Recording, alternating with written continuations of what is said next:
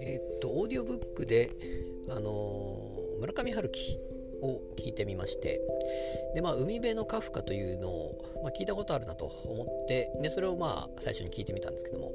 まあ村上春樹を全く読んでないのでちょっとどんな感じなのかなと、まあ、有名な方だと思うので、えーで、まあ、海辺のカフカという、まあ、聞いたことあるなと思ってで、まあ、聞いてみたわけなんですけどもあのーまあとりあえずはよくわからないなとよくわからないなというか、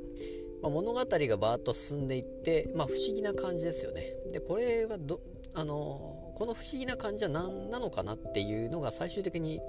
まあ解決するのかどうかといったところが多分まあ、考えながら聞いてるわけなんですけど。結局まあ一回聞いた感じはちょっとわからないんですよね。意味がわからないというか。でもしかしたらあの村上春樹の物語はこんな感じなのかなと思いまして。なんて言いますか、まあ、作者の意図がまあわからないじゃわからないですけども。でそれぞれそれを想像するのがいいのかもしれないのかなと。ちょっと村上春樹ファンの方がどういう感じなのかちょっと聞いてみないとわからないんですけどもで、まあ、アートとこれ一緒なのかなとちょっと思いまして例えばあの、まあ、アートにしてもその作者の意図っていうのは多分あるわけなんですよねおそらくは。でただ他の方それを見た方がじゃあそう思うかっていうとそうではなくて別の違う感じ方をおそらくはするわけですよ。えー一人一人その作品を見てどう感じるかっていうのは多分違うわけですし解釈の仕方も多分違うんですよね。おそらくこうではないかという、まあ、美術館に行ってどう考えるかっていうのがよくあの、まあ、ビジネスマン的には、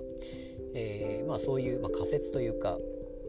まあ、いろいろそういうのを考えるのがあ、ま、勉強になるというか、えーま、よく言われる話なんですけどもでそういうのと、ま、村上春樹作品っていうのは一緒なのかなと思いました。アートと一緒で、えーまあ、この解釈をどうどう解釈するかっていうのを考えるのが多分面白いのかなと。いう感じで、えーとりあえず最初に読んだのが「えー、海辺のカフカで」もしかしたら他の作品もこんな感じで終わるのかなっていうのは思いまして。ちょっと他も、えー聞いてみようと思って実は今あのねじ巻きドリクロニクルを今聞いてるところなんですけども、えーちょっとこれをどんな感じかなというのを今聞いてる感じでございます。